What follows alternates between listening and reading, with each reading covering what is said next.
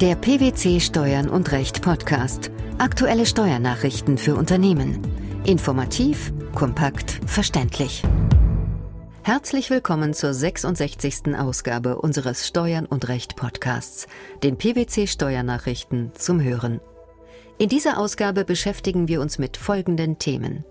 Verschmelzung. Kein Übergang des Wertaufholungsgebots.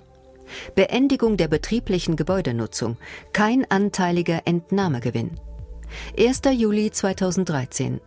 Inkrafttreten der Entgeltbescheinigungsverordnung. Werden Betriebe umstrukturiert und geht dabei Vermögen von einem Rechtsträger auf einen anderen über, käme es ertragssteuerlich eigentlich zu einer Realisierung der stillen Reserven. Damit Umstrukturierungen nicht aus rein steuerlichen Gründen unterlassen werden, können sie auch ohne entsprechende Gewinnrealisierung durchgeführt werden. Auf Antrag ist es möglich, den Buchwert der übergehenden Wirtschaftsgüter fortzuführen, wenn das inländische Besteuerungsrecht an den stillen Reserven sichergestellt ist. In einem Urteil des Bundesfinanzhofs war nun die Frage zu klären, ob bei einer solchen Buchwertübertragung ein Wertaufholungsgebot auf die neu erhaltenen Anteile übergeht. Worum ging es in dem Urteil? In dem vom BFH entschiedenen Fall erwarb eine GmbH Anteile an einer anderen GmbH, der B GmbH. Nachfolgend wurde zwischen den Gesellschaften eine ertragssteuerliche Organschaft begründet. Der Ansatz der im Betriebsvermögen der GmbH gehaltenen Anteile der BGmbH erfolgte zunächst mit den historischen Anschaffungskosten. Ausschüttungsbedingt wurden die Anteile dann auf ihren voraussichtlich dauerhaft niedrigeren Teilwert nach dem Einkommensteuergesetz 2002 abgeschrieben Anschließend wurde die B GmbH auf die C GmbH verschmolzen, wobei die Buchwerte der übergegangenen Wirtschaftsgüter übertragen wurden. Das Finanzamt erließ für die GmbH im Streitjahr einen geänderten Körperschaftssteuerbescheid, in dem für die Beteiligung an der C GmbH aufgrund der Ergebnisentwicklung der genannten Gesellschaft eine Wertaufholung vorgenommen wurde. Diese Auffassung teilte das Finanzgericht Baden-Württemberg nicht, weil seiner Ansicht nach keine Wertaufholungsverpflichtung für die Anteile auf den Rechtsnachfolger übergegangen war. Das Finanzamt legte Revision ein.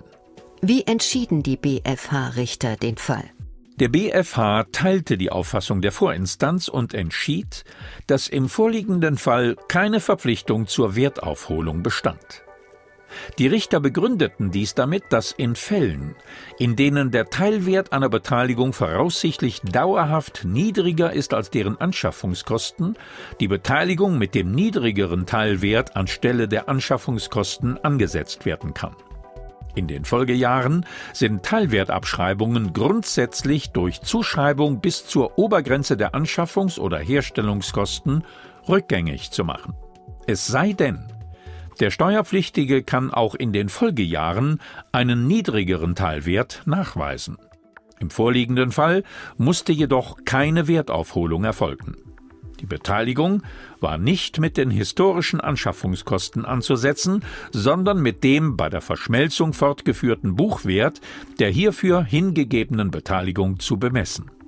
Gemäß dem Umwandlungssteuergesetz 2002 gelten im Falle der Verschmelzung auf eine andere Körperschaft die Anteile an der übertragenden Kapitalgesellschaft, die zu einem Betriebsvermögen gehören, als zum Buchwert veräußert und die an ihre Stelle tretenden Anteile als mit diesem Wert angeschafft.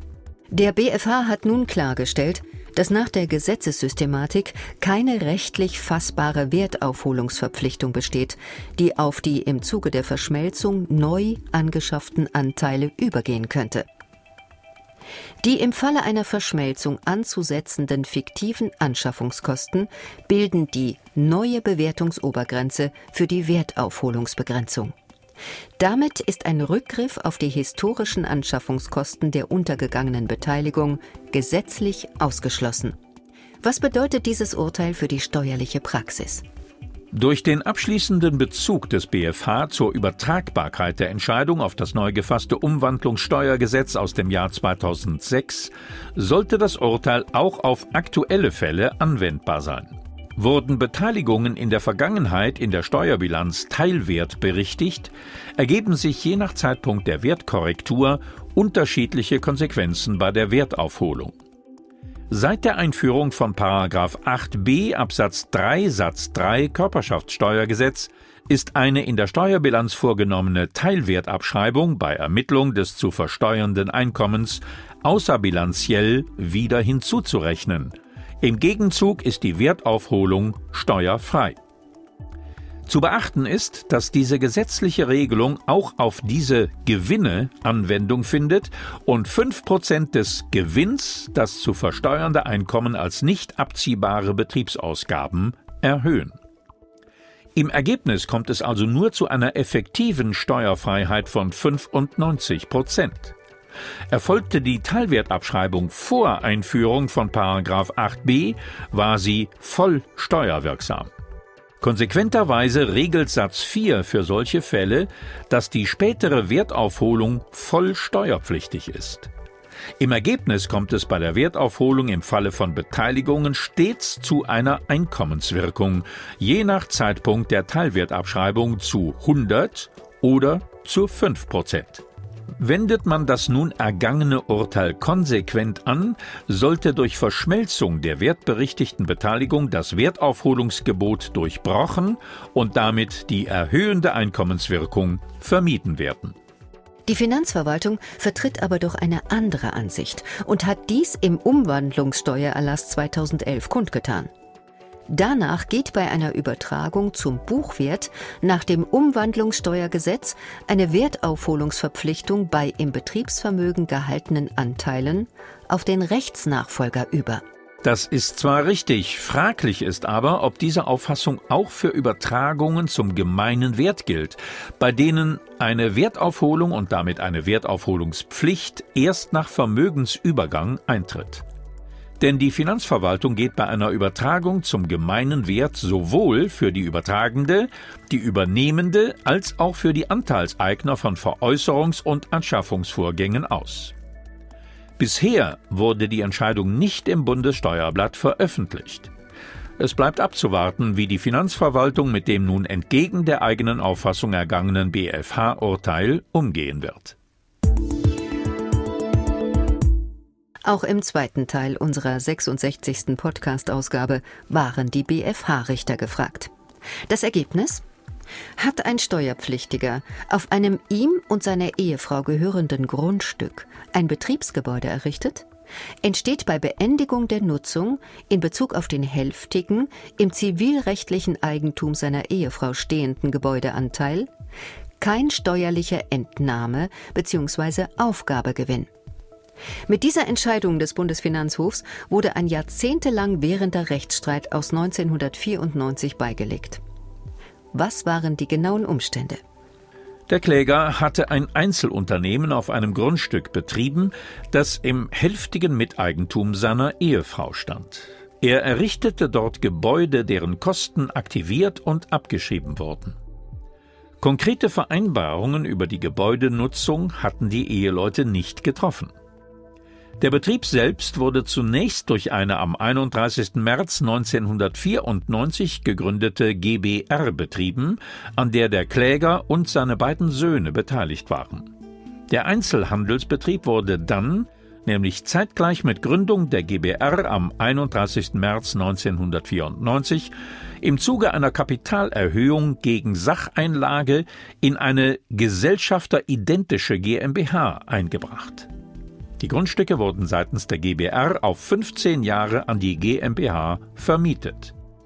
Das Finanzamt vertrat die Auffassung, die GBR sei infolge der Einbringung der Mitunternehmeranteile in die GmbH in der sogenannten juristischen Sekunde nach ihrer Gründung erloschen, was zur Aufdeckung entsprechender stiller Reserven führte. Die Frage war nun, ob sich der Entnahmegewinn lediglich auf das hälftige Gebäude erstreckt, entsprechend dem Miteigentumsanteil des Klägers am Grundstück, oder ob er das gesamte Gebäude erfasst. Und wie fiel die Entscheidung der BFH-Richter aus? Die Sache befand sich bereits im zweiten Rechtsgang. Im ersten Urteil vom 5. Juni 2008 vertrat der BFH noch die Auffassung, die gesamten stillen Reserven seien aufzudecken und als Aufgabegewinn zu versteuern. Damit lag er aber im Widerspruch zu einer kurz zuvor vertretenen Meinung des siebten Senats. Jetzt hat der vierte Senat abschließend entschieden, dass die stillen Reserven, soweit sie auf den Miteigentumsanteil der Ehefrau am Gebäude entfallen, nicht in den Betriebsaufgabegewinn der GBR einzubeziehen sind. Mit dieser Umkehr ist der zuständige Senat insoweit einer möglichen Vorlage an den Großen Senat zuvorgekommen. In seiner Urteilsbegründung stellt der BFH weiter fest, dass es nicht möglich ist, dem Nutzungsbefugten, der nicht wirtschaftlicher Eigentümer ist, Wertsteigerungen des Wirtschaftsguts zuzurechnen, nur weil er Aufwendungen für das ihm nicht gehörende Wirtschaftsgut getragen hat. Vor diesem Hintergrund dürfe es auch nicht dazu führen, dass Gewinne aus der Realisierung von stillen Reserven in eigenen Wirtschaftsgütern auf den Bilanzposten für den Aufwand auf ein fremdes Wirtschaftsgut übertragen werden. Eine Übertragung nach 6b Einkommensteuergesetz komme demzufolge nicht in Betracht. Mit dieser Aussage ändern die höchsten Richter auch ihre bisherige, noch aus dem Jahr 1997 stammende Rechtsprechung, wonach eine Reinvestitionsrücklage auf ein Nutzungsrecht übertragen werden kann. Die sogenannte Entgeltbescheinigung ist auch unter den Begriffen Lohn, Gehalts- oder Monatsabrechnung bekannt. Am 1. Juli 2013 tritt nun die Entgeltbescheinigungsverordnung in Kraft, die regeln soll, welchen Inhalt eine Entgeltbescheinigung haben muss. Damit gelten einheitliche und verbindliche Vorgaben für die monatlichen Entgeltbescheinigungen. Was ist das Besondere daran? Die Entgeltbescheinigungsverordnung ersetzt die bisherige Entgeltbescheinigungsrichtlinie, mit der sie inhaltlich im Wesentlichen identisch, im Unterschied dazu jedoch für alle Arbeitgeber rechtlich verpflichtend ist.